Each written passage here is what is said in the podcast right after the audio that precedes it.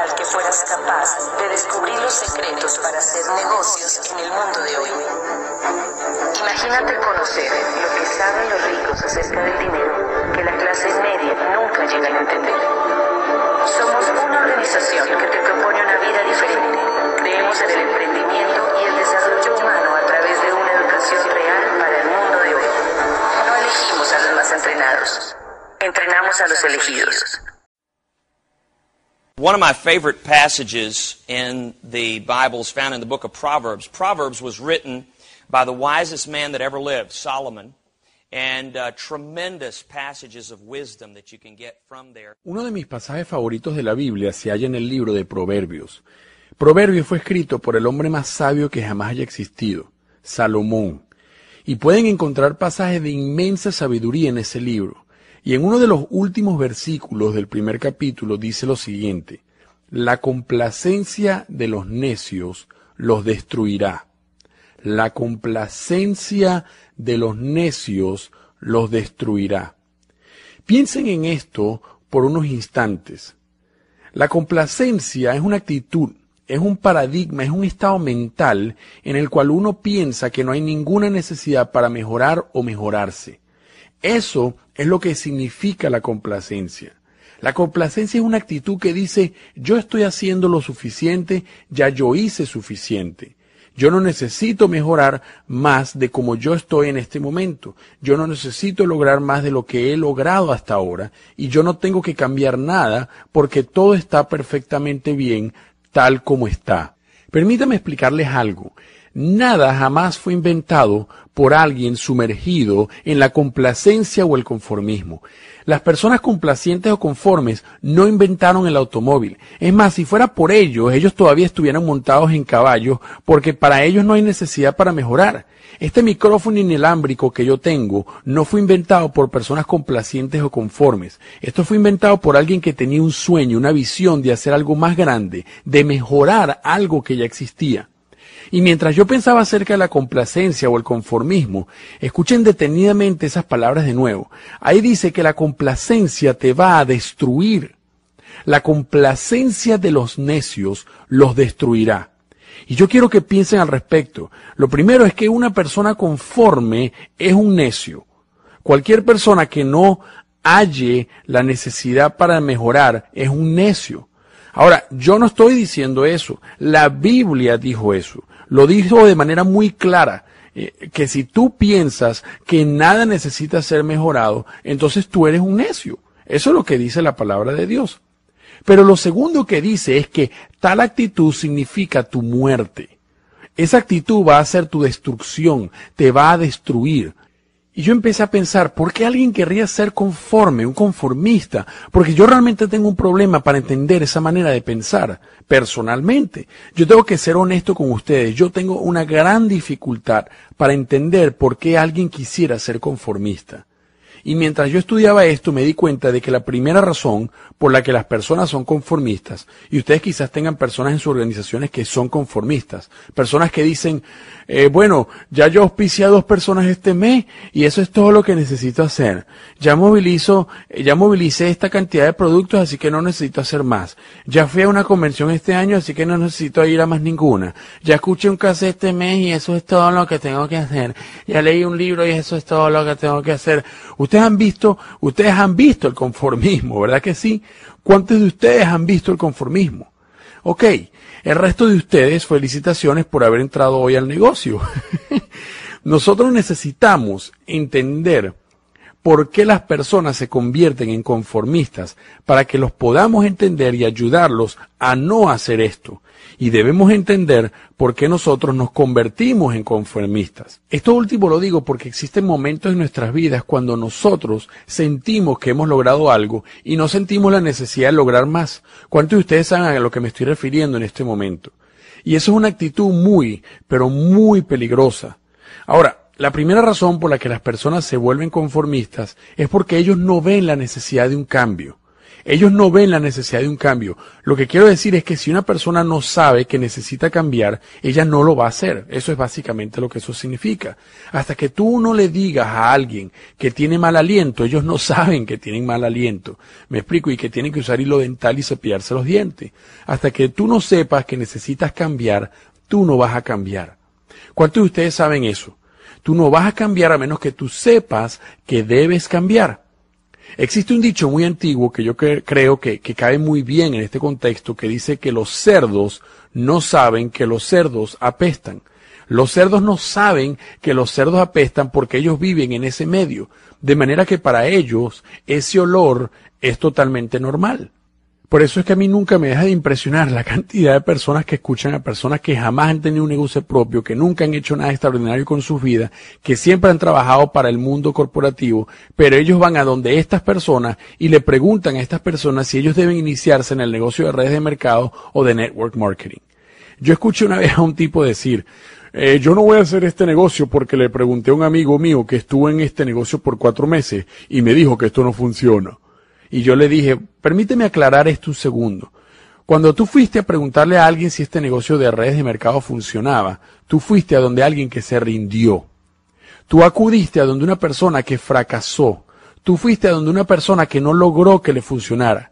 Si esa persona hubiera hecho dinero con esto, créeme que él no se hubiera rendido. Tú fuiste a donde una persona que metió la pata. Ahora, si nosotros tomamos esto y lo extrapolamos y entendemos que si nosotros queremos abrir un restaurante de pollos, tú irías a donde alguien que metió la pata en el negocio del pollo. Tú hubieras pedido consejo de, a una persona que fue a la bancarrota. Tú no fueras a donde una persona que ha sido exitosa en esto. Tú fueras a donde una persona que es un realísimo idiota, sin sentido, sin la menor idea de lo que el negocio del pollo realmente es. Antes de abrir tu restaurante, esas son las personas de las cuales tú buscarías consejo. Y si tú quisieras convertirte en un millonario, tú fueras a donde, a donde, varias personas que están en la bancarrota para saber de, por parte de ellos si es posible convertirte en millonario. Eso es lo que significa lo que, las acciones que tú has tomado. Y yo le dije, tú te das cuenta de cuán estúpido es el de tú ir a donde una persona que jamás ha logrado nada en este campo tú tienes que ir a donde alguien que lo haya logrado. Yo le dije, ese tipo ni siquiera sabe que él fracasó en esto, él no tiene ni siquiera la menor idea de que él fracasó en esto. Los cochinos no saben que los cochinos apestan. Ten cuidado de dónde obtienes consejo. No le preguntes a una persona que nunca ha logrado nada su opinión acerca de si tú estás haciendo lo suficiente o no. No te midas contra nadie que no ha logrado tanto como tú quieres lograr en tu propia vida. Permíteme decirles algo. Y ustedes quizás han escuchado esto antes. Pero una definición de locura es continuar haciendo lo mismo y esperar resultados distintos. Si tú continúas haciendo lo mismo, vas a continuar obteniendo los mismos resultados. Y si tú quieres ser exitoso, tú necesitas conseguir a alguien que esté en ese nivel de éxito y modela tu vida y tus actividades y tus hábitos y tus métodos basado en lo que ellos hacen. No copies las acciones y hábitos de personas que nunca han logrado absolutamente nada. Si tú no pasas tiempo con personas exitosas, si tú no pasas tiempo con personas que logran que las cosas sucedan, tú vas a pasar tiempo con personas que ni siquiera saben que no han logrado nada. Tú vas a pasar tiempo con personas que no van a retarte en la vida. A mí me gusta pasar tiempo con personas que han logrado más de lo que yo he logrado. Ahora, eso me hace a mí sentir un poco incómodo, eso es cierto, eh, porque es chévere el pasar tiempo con personas que no han logrado tanto como tú, porque tú te sientes como el héroe, el hombre que manda la parada. Todo el mundo está tan impresionado con tu sabiduría. Ellos escuchan cada palabra que tú dices. Es como, wow. O sea, tú prospectaste a tres personas. ¡Wow! ¿Y, cómo te sentiste cuando eso pasó? Y, y, uno de ellos firmó la aplicación, pero todavía no te ha dado ningún cheque. ¡Wow! Eso sí que ha debido haber sido impresionante. Háblame acerca de esa experiencia, por favor. Y tú te sientes como el macho porque todo el mundo está tan impresionado porque tú prospectaste a tres personas. Pero tú necesitas pasar tiempo con personas que prospectan esa misma cantidad de personas cada mañana antes del mediodía. Eso es lo que tú necesitas hacer. Tú no necesitas pasar tiempo con personas que están exageradamente impresionados con lo que tú has logrado. Tú necesitas pasar tiempo con personas con las cuales tú estás impresionado con lo que ellos han logrado. Y tú siempre debes buscar eso. Tú necesitas buscar el pasar tiempo con personas cuyas vidas te reten y te estiren, que te reten a crecer más de lo que jamás hayas crecido, que te reten a lograr más de lo que jamás hayas logrado. Déjenme decirles algo, señores. Cuando yo paso tiempo con esas personas, con personas así, yo no llego a la mesa con las manos vacías. Si yo voy a comer con ellos, yo voy a tener conmigo una grabadora, un papel y lápiz, lo que sea. Yo voy a tener algo conmigo y a mí no me importa que ellos sepan que yo estoy tomando notas. Porque hay personas que están tan enfocadas en ellas mismas que no quieren que nadie sepa que ellos están dispuestos a aprender de otras personas. Eh, yo no quiero que ellos sepan que ellos saben algo que yo no sé. Pero déjenme decirles algo, hermanos. Cada persona en esta sala sabe algo que yo no sé. Cada persona que en esta sala sabe algo que tú no sabes. Toda persona en esta sala te puede enseñar algo acerca de alguna experiencia que ellos han tenido que tú no has tenido. No es embarazoso ni humillante el admitir que alguien sabe algo que tú no sabes. Tú sabes cosas que yo no sé. Y tú me has estado viendo en este momento y estás pensando, bueno, pero, pero tú sabes que, tú sabes algo que yo no sé. Esa es la razón por la que yo estoy aquí sentado hoy con papel y lápiz. Pero si tú te paras aquí, tú dijeras algunas cosas que yo no las sé. Tú has experimentado cosas que yo no he experimentado. Así que no es humillante el hacer eso. Nosotros necesitamos convertirnos en estudiantes del éxito. Nosotros necesitamos convertirnos en estudiantes del éxito. Nosotros necesitamos entender lo que una relación con un mentor realmente significa. Y tenemos que, que, posicionarnos a nosotros mismos de manera que podamos estar alrededor de personas cuyas vidas nos reten a sobresalir, cuyas vidas nos reten a estirarnos y a ser exitosos y a lograr más de lo que hayamos logrado antes. Fíjense, señores, yo tengo amigos que son menores que yo, que cuando yo me siento con ellos yo tomo notas. Y yo no estoy apenado por eso. Siempre sé un estudiante. Sé un estudiante hasta el día de tu muerte. Nunca dejes de ser un estudiante. Nunca dejes de aprender porque el día que dejes de aprender ese es el día que dejas de crecer y siempre tenga algo por qué alcanzar, algo por qué lograr. ¿Qué, existencia tan lastimosa el que tú seas tan conformista, que ni te importe mejorar nada en ti, que no te importe mejorar nada de lo que estás haciendo en este momento y que tú no sientas ninguna necesidad de cambiar, ninguna necesidad de mejorar tu condición actual. Tú deberías ver el potencial de cambiar en todas las áreas de tu vida. Tú me preguntas acerca del golf, tú, tú hace, hace poco me preguntaste acerca del golf, ¿verdad? Y, yo te dije que yo jugué una vez, eh, eh, yo jugué una sola vez, porque yo sé que tú juegas mucho. Eh, yo hice un 72 y en el segundo hoyo hice un... Tú no necesitas jugar mucho con personas como yo. Tú necesitas jugar golf con jugadores que son mejores que tú para que te reten. Y tú dirás, pero es que es humillante. Bueno, si tú te humillas lo suficiente, haces algo al respecto y te pones a practicar y así mejoras. ¿Entienden lo que les quiero decir? Ustedes no van a crecer pasando tiempo, el tiempo con personas que no se desarrollan, porque si hacen eso, señores, no van a crecer, no van a crecer.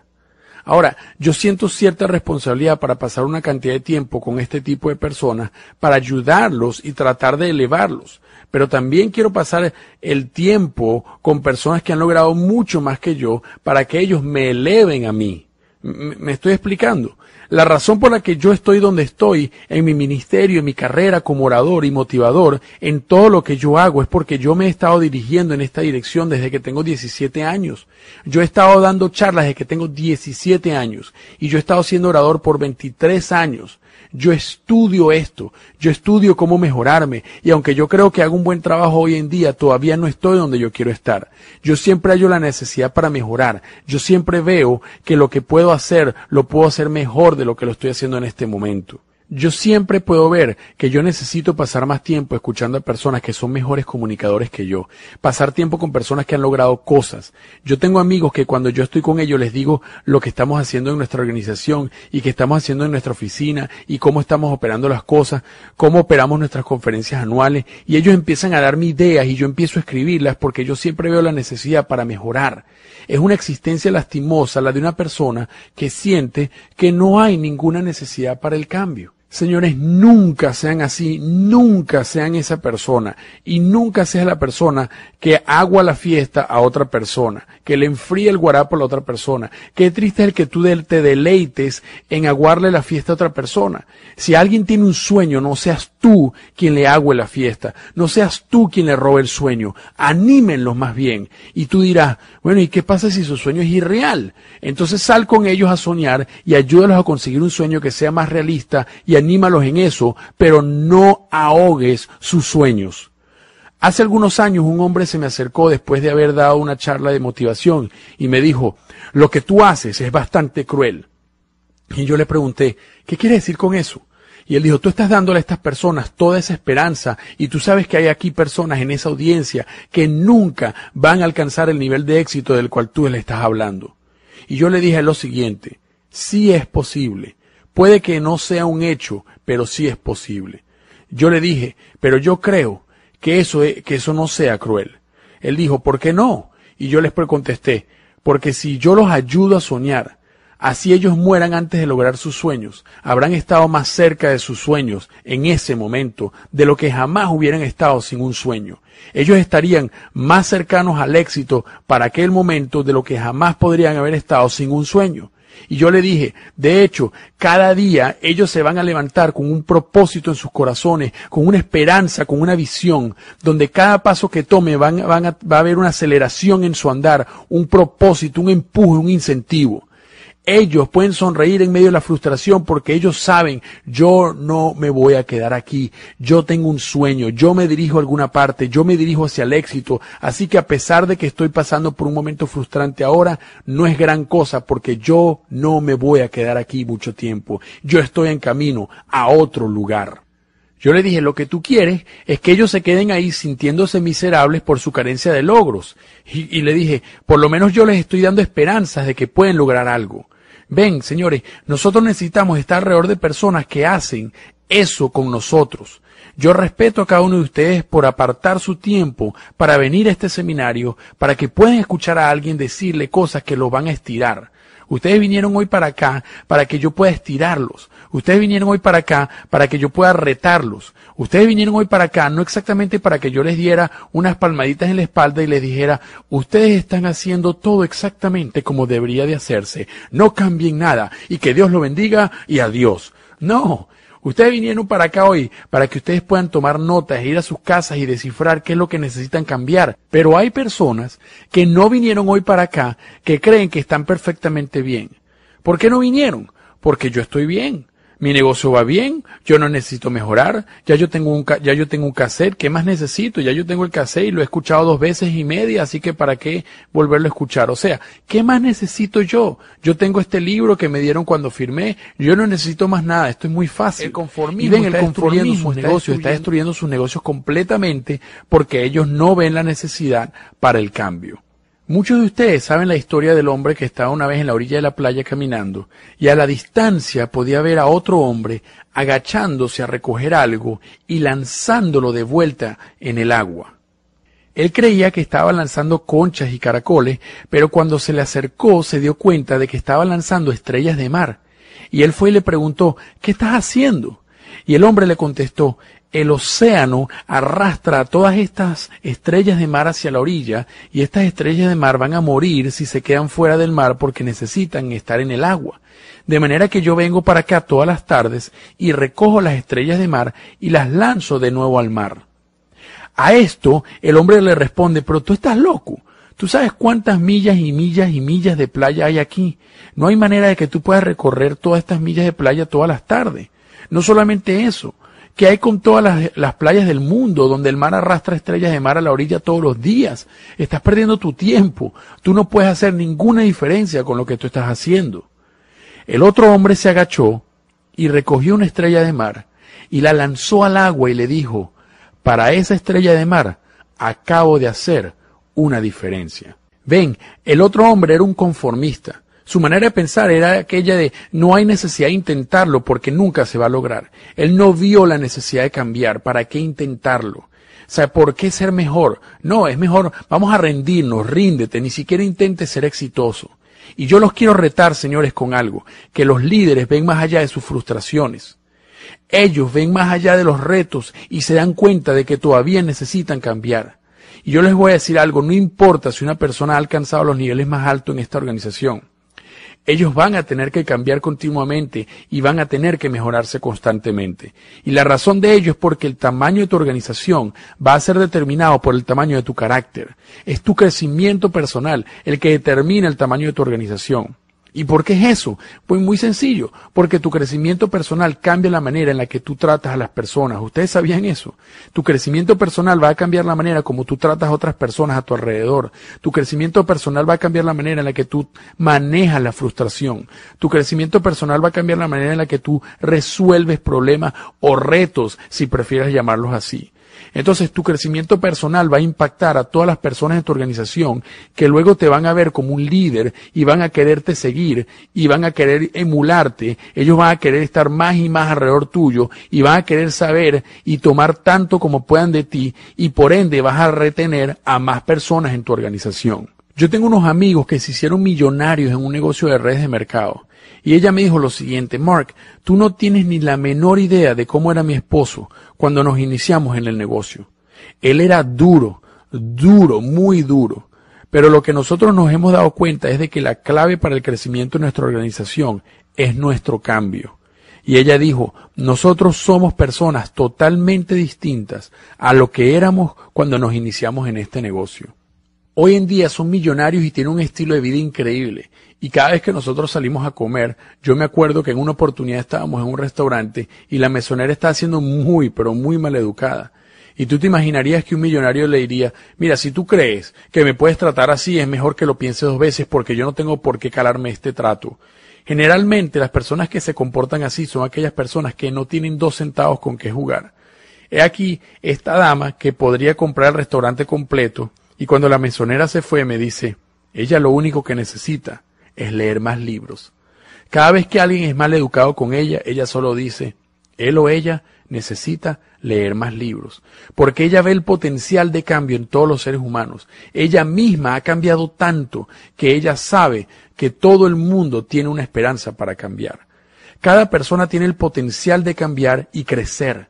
Todos tienen el potencial de convertirse en algo, pero si ellos no ven la necesidad de cambiar, entonces no lo van a hacer. Hasta que no vean la necesidad de cambiar, no van a cambiar. La segunda razón por la que las personas no cambian es porque ellos no pueden ver el potencial para cambiar. Ellos no creen que pueden cambiar. ¿Cuántos de ustedes se han topado con alguien que honestamente cree que él o ella no puede cambiar? Ellos creen que van a ser así por el resto de sus vidas. Permíteme decirles algo, la vida ha sido muy cruel con muchas personas, muy cruel. Y cuando tú te topas con personas en este negocio, tú tienes una oportunidad maravillosa de dejar que ellos experimenten algo que nunca han podido experimentar en sus vidas. Y eso es el que ellos se topen con alguien que sí cree en ellos, Ustedes van a estar sorprendidos de descubrir la cantidad de personas que van a conocer en este negocio, que nunca han tenido a alguien que crea en ellos, que nunca han conocido a alguien que diga algo agradable acerca de ellos. ¿Cuántos niños que crecieron escuchando una y otra vez, una y otra vez, escuchando, tú eres tan estúpido, yo no puedo creer que tú seas tan estúpido? Por favor, señores, nunca le digan eso a sus hijos. Por favor, no se lo digan. Yo he conocido a personas que cuando presentan a sus niños dicen cosas como, este es el primero, este es el segundo y este es el malo. Tú eres el malo, ¿verdad que sí? Tú eres el malo. Y ellos creen con eso, y ellos creen muchas veces que eso es cómico. Lo que ellos no saben es que están programando una computadora. Eso es lo que están haciendo. Están programando una computadora y cuando ese niño cree que él va a vivir aquello por lo que, para lo que fue programado. ¿Cuántos de ustedes han escuchado mi charla acerca del consciente y el subconsciente y cómo debes programar tus pensamientos para el éxito? Eso, eso está en, en una serie titulada El hombre de doble ánimo. Ahí yo hablo acerca del hecho de cuando somos niños nos programan con todas estas cosas en nuestras mentes. Hace ya un tiempo se hizo una encuesta donde se halló que el 90% de los prisioneros federales cuando eran niños se les repitió repetidamente, valga la redundancia, uno de estos días vas a terminar en la cárcel, uno de estos días vas a terminar en prisión. Sigue así y tú vas a ver como uno de estos días vas a terminar en la cárcel. Hay personas que dicen que eso no tiene nada que ver. Y yo les, yo, señores, piensen un poco. Estamos hablando del 90%. Van a discutir unas cifras como esta. Yo puedo ver que tengan sus dudas con el 40%, el 50%, pero estamos hablando del 90%. Si todavía no te has percatado, eso constituye la mayoría. El 90% se considera la mayoría de las veces la mayoría. ¿Ok? Sea, lo que sucede es que los padres de estos niños programaron a sus hijos con la creencia de que tú no puedes cambiar, así que para qué intentarlo. Tú no puedes cambiar, para qué intentarlo. Quédate tal como estás, ríndete porque tú no puedes cambiar. Mis hijos, yo literalmente le he lavado el cerebro a mis hijos. Totalmente. Mis hijos creen que son inteligentes. Y yo no sé si ellos sean tarados o no. Si yo no les hubiera dicho nada, quizás ellos fueran unos idiotas. Pero yo les he lavado el cerebro para que ellos crean que son inteligentes, de que ellos tienen la capacidad para cambiar. Y por tal razón, ellos sacan las notas más altas. Mi hijo acaba de saltar un año escolar este año. Ellos siempre sacan las notas más altas. ¿Por qué? Porque yo se los digo todo el tiempo. Yo les digo, tú eres un niño tan inteligente, tu papá está tan orgulloso de ti, tú eres una niña tan inteligente. Y hay, y hay padres que dicen, eh, yo no le quiero decir eso a mi hijo, yo no quiero que ellos sean arrogantes, yo no quiero que ellos sean egoístas y pretenciosos. Ah, está bien, ok. Dejen entonces que sean humildes y estúpidos para que así puedan llegar muy lejos en la vida. Déjenme decirles algo, señores, tú y yo necesitamos programar a nuestros hijos para el éxito. Cuando las personas entran en tu organización, y déjame echar para atrás un segundo, permítame decirles lo siguiente, lo que a mí me encanta del network marketing o las redes de mercado es que estás forzado a ser un líder de manera inmediata. Apenas tú prospectas a alguien y lo registras, ahora te tienes que convertir en un líder, porque esos son tus bebés ahora. Ahora tienes bebés que tienes que cuidar y lo que tú tienes que aprender es a hablarles de manera positiva, incluso si ellos no creen en ellos mismos. Tú les hablas una y otra vez cosas positivas. Tú puedes hacer esto, tú eres un ganador, yo creo en ti, yo sé que tú puedes hacerlo. Y, les digo que estas personas van a volver solamente para escuchar esas palabras. Y lo van a seguir haciendo hasta que haga efecto en sus vidas y eventualmente vas a ver una diferencia en ellos. Vas a empezar a ver una diferencia en sus vidas.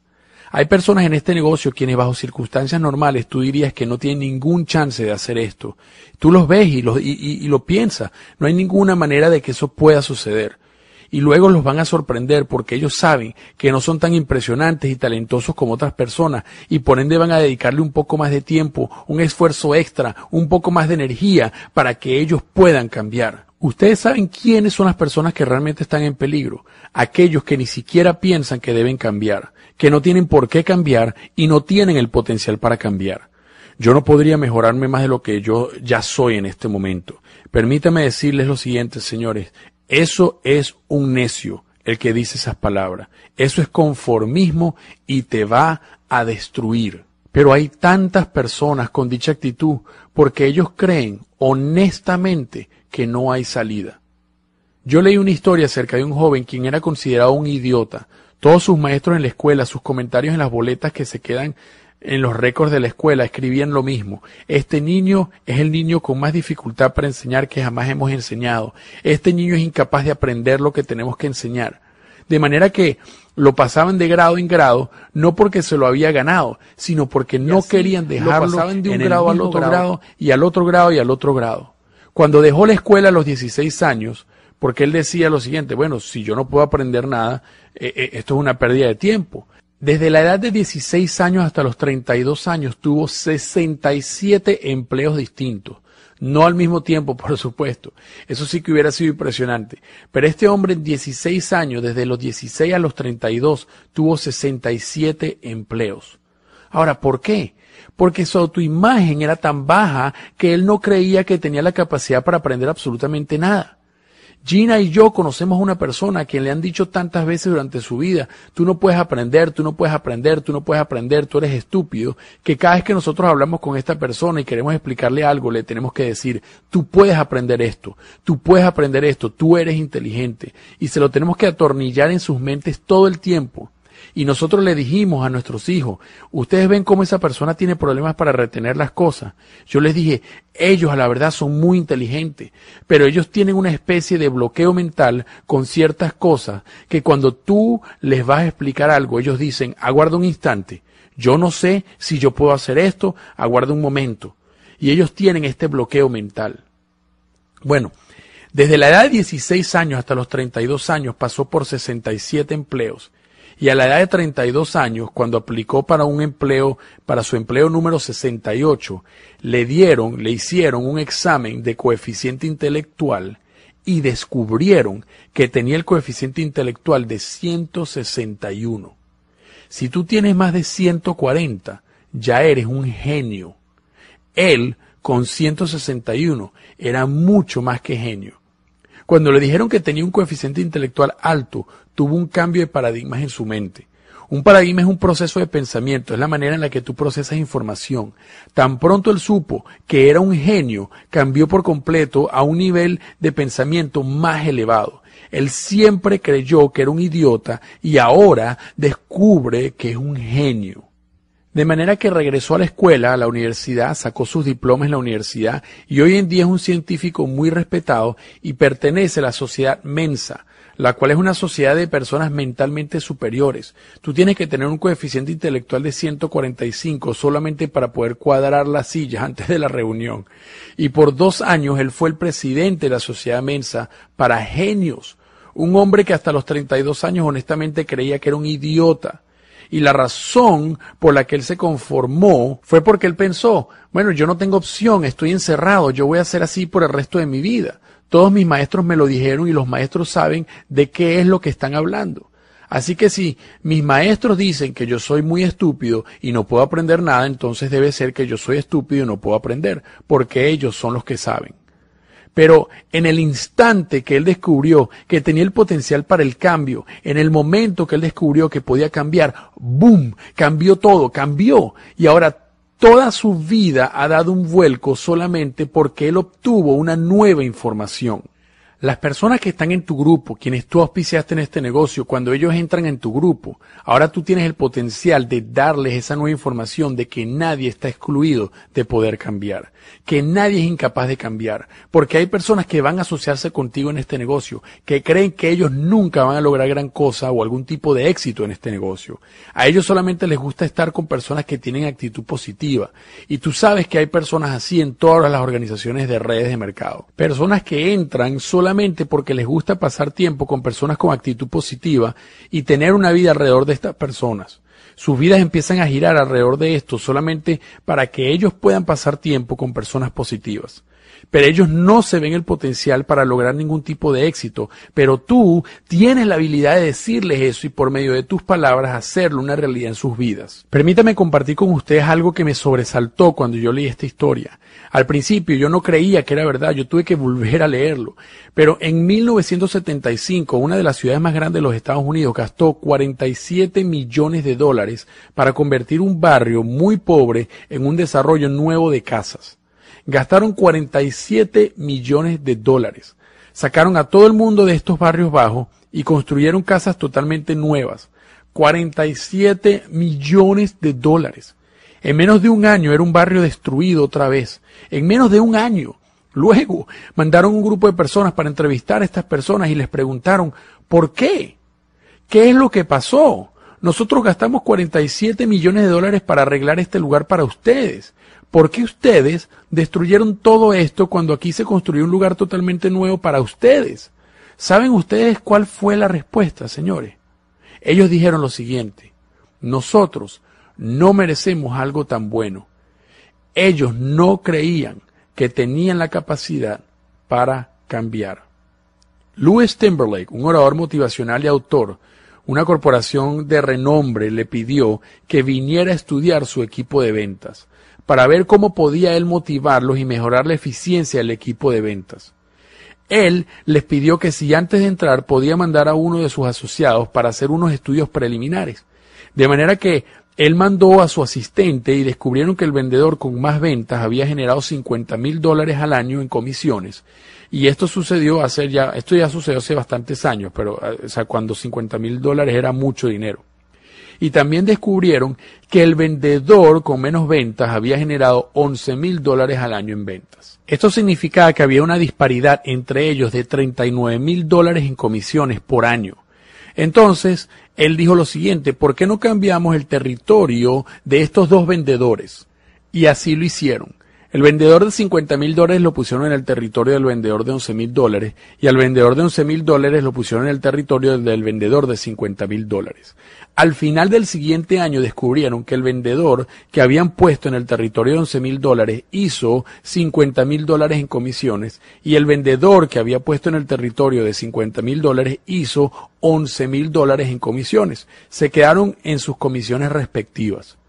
Después de esto dijeron, vamos a hacer otra cosa y, cuadraron para que el vendedor con 11 mil dólares en comisiones tuviera una venta en marzo, de manera que en un mes tuviera 3 mil dólares en comisiones. De manera que cuadraron todo, se ganó la comisión de 3 mil dólares en marzo y no vendió nada en abril ni en mayo. Y adivinen cuánto hizo al final del año, 11 mil dólares. Al final de ese año lo entrevistaron y le dijeron, te pusimos en un territorio que generaba 50 mil dólares al año, el año anterior. Te dimos todos los contactos del vendedor previo. Te dimos todos los nombres y números telefónicos y todos los detalles de las personas a quien él les había vendido el año pasado. Y aún así, solo hiciste 11 mil dólares. Incluso cuadramos las ventas para que obtuvieras una venta de 3 mil dólares de comisión. Tú no hiciste esa venta, eso lo cuadramos nosotros. Y con todo y eso solo hiciste 11 mil dólares. ¿Por qué pasa esto? Le preguntaron. Y su respuesta fue la siguiente. Bueno, me imagino que yo soy un tipo de 11 mil dólares. Él firmó su propia sentencia de muerte. Yo soy un hombre de 11 mil dólares. En otras palabras, yo no tengo el potencial para cambiar. Es imposible que yo cambie. Yo nunca voy a cambiar. Yo nunca voy a ser mejor de lo que soy en este momento. Las buenas noticias es que sí pueden cambiar. Y yo quiero retarlos a que nunca sean conformistas. Aquí nosotros estamos hablando hoy acerca del liderazgo y tú no puedes ser un líder y ser conformista. Tú no puedes ser un líder y estar satisfecho con la norma. Los líderes no están satisfechos con la norma, con lo común. Ellos tienen que salir adelante y mejorarse. Hay algo entre ellos que les dice yo no puedo ser promedio. Yo les quiero decir algo, señores, el promedio es aburrido, el promedio me pone a dormir, la mediocridad es aburrida. ¿Por qué habría que vivir la vida como el promedio? Yo determiné a ser un orador de que yo no iba a ser promedio, que yo iba a ser mejor que la mayoría, y yo lo soy, yo soy mejor que la mayoría. Y algunos de ustedes dicen, bueno, eh, yo no sé si realmente lo eres. Bueno, eso significa que tú eres un oyente por debajo del promedio. Pero yo soy mejor que la mayoría porque yo me rehúso a ser promedio. Yo no voy a ser promedio, eso no es ni siquiera una opción.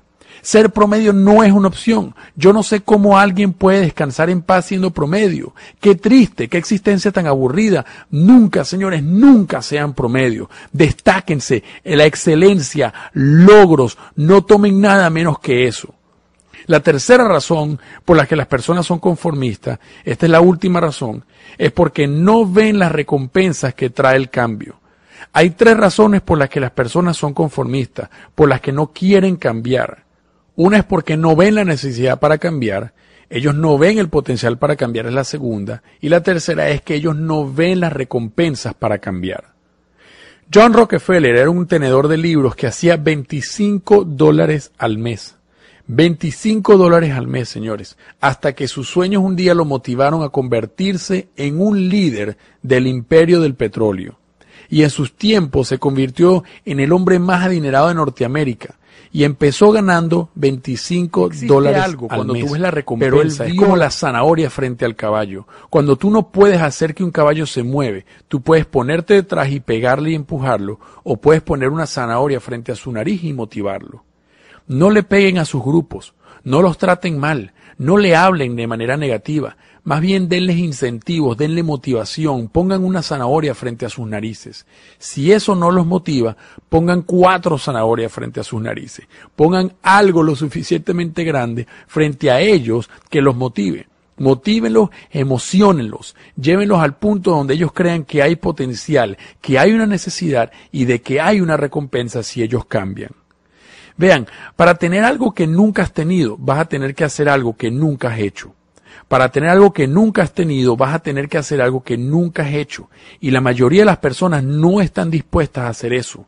Ellos están satisfechos con solamente existir y meramente lograr sobrevivir.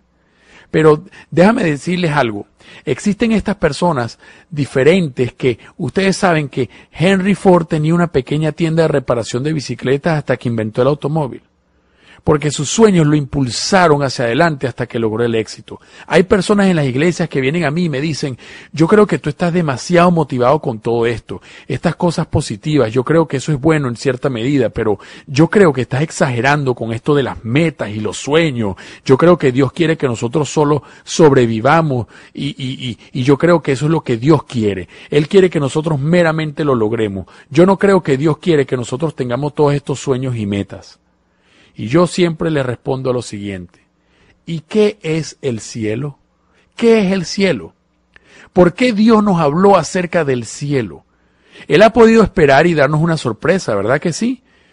Ustedes no disfrutan sorprender a sus, a sus hijos y a sus amigos con cosas buenas. Él ha podido haber esperado a que murieras y te dice un día, sorpresa, mira, mira esto, mira esas calles, son de oro puro. Él, pero él no hizo eso ustedes se pueden imaginar eso. Mire esas rejas, son, son de perla de verdad, importada. Yo sé que tú creías que iba a ser un túnel largo y oscuro con una luz al fondo, pero nosotros le decimos eso a todo el mundo para después darle una tremenda sorpresa. Hubiera sido muy bueno si él hubiera mantenido un secreto para después sorprendernos. Pero ¿por qué él no los dijo? ¿Ustedes creen que él lo dijo como, como que si se equivocó un día? Que un día estaba hablando con Juan, eh, dándole las revelaciones y con los ángeles, y, y entonces llega una vez y le dice, mira, y existe una cosa que llamada cielo, ups, se me equivocó, ay papá, me equivoqué, no debe haber dicho eso. No, campeón, él no dijo eso porque se le, porque se le chispoteó, porque se equivocó. Él sabía exactamente por qué nos lo estaba diciendo. Esto era una estrategia, esto fue algo planificado. Dios específicamente planificó, Él planeó para decirte acerca del cielo. Y lo hizo tan grandioso y tan maravilloso y tan glorioso que es mejor que cualquier cosa que tú hayas experimentado aquí en la tierra.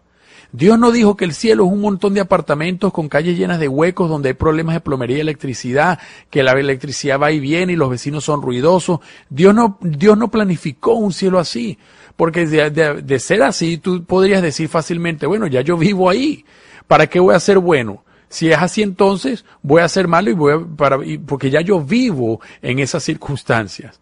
En vez de eso, Dios planificó un cielo con calles de oro y rejas de perlas y paredes de jaspe y un río de cristal y todas estas cosas maravillosas. Y lo hizo tan impresionante que tú te babiaras cada vez que pensaras en ello. Y Dios dijo, ahora ves las recompensas para cambiar.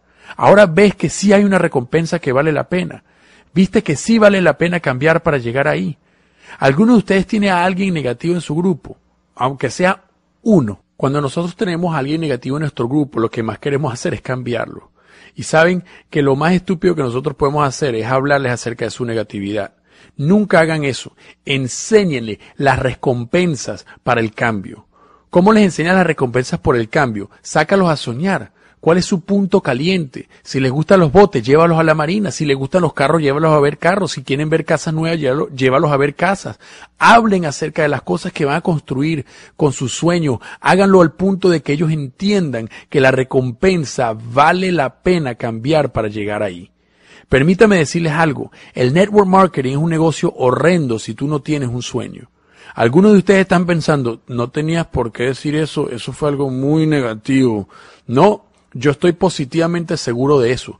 Esto es un negocio sumamente difícil si tú no tienes un sueño. Tú vas a tener personas esta semana diciéndote, adivina qué pasó esta semana, yo ordené una cosa y no llegó la orden completa, y na, na, na, na, na, na, na, na, na, y siguen y siguen y siguen y siguen y nunca paran, y siguen y siguen y siguen y siguen y nunca paran.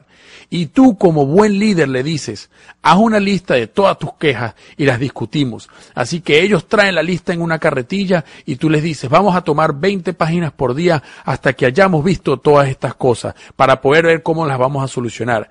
¿Saben lo que acaban de hacer? Acaban de ponerle los clavos al ataúd del negocio de esas personas. Cuando una persona viene a ti con negatividad, lo que realmente te están preguntando es lo siguiente. ¿Realmente vale la pena cambiar para desarrollar este negocio? Por favor, dime que vale la pena el sacrificio en este negocio. Por favor, dime. Por favor, ayúdame a creer. Ayúdame a creer que vale la pena. Si tú me ayudas a creer eso, yo continúo. Estoy gritando por una especie de garantía. Y cuando vienen y nos dicen eso, muchas veces nosotros venimos y nos ponemos a llorar con ellos. Sí, a mí también me pasa eso lo mismo la semana que viene. Esto es muy duro, ¿verdad?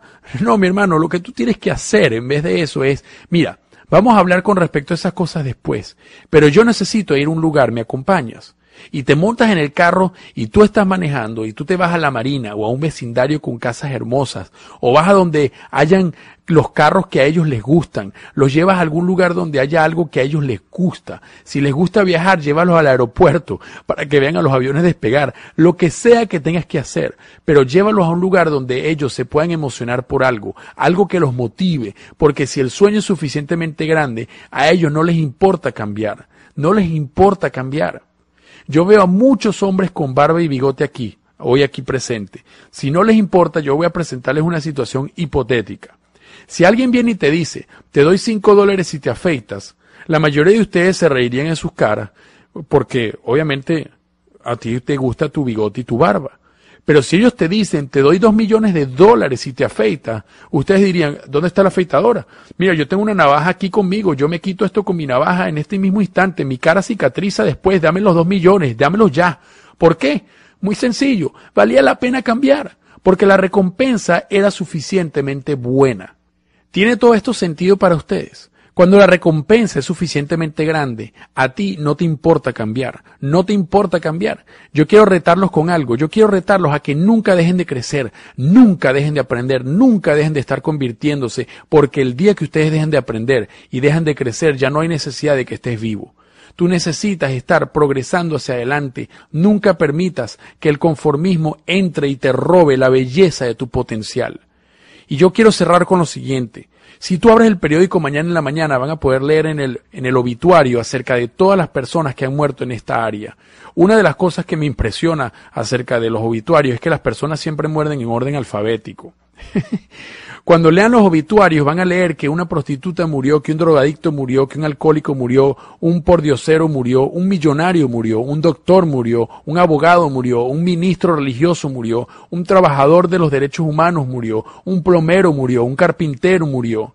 Pero luego lees los anuncios de nacimientos y ahí tú nunca vas a leer un fracaso nació el día de hoy, un pordiosero, un drogadicto, una prostituta, un narcotraficante, un doctor, un millonario.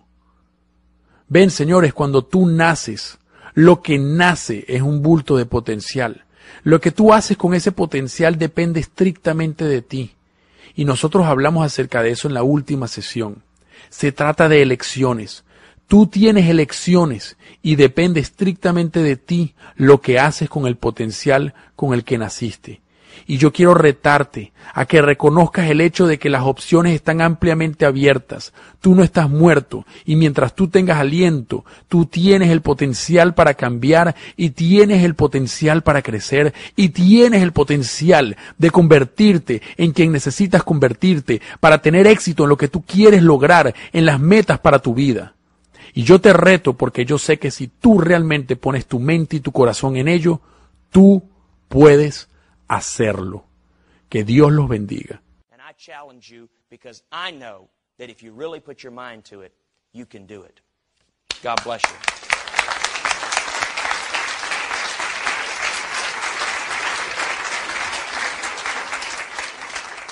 Aunque los métodos y técnicas presentadas aquí han funcionado para muchos, nadie puede garantizar que funcionarán para usted. Sin embargo, esperamos que las ideas aquí sugeridas le ayuden a desarrollar un negocio sólido y productivo.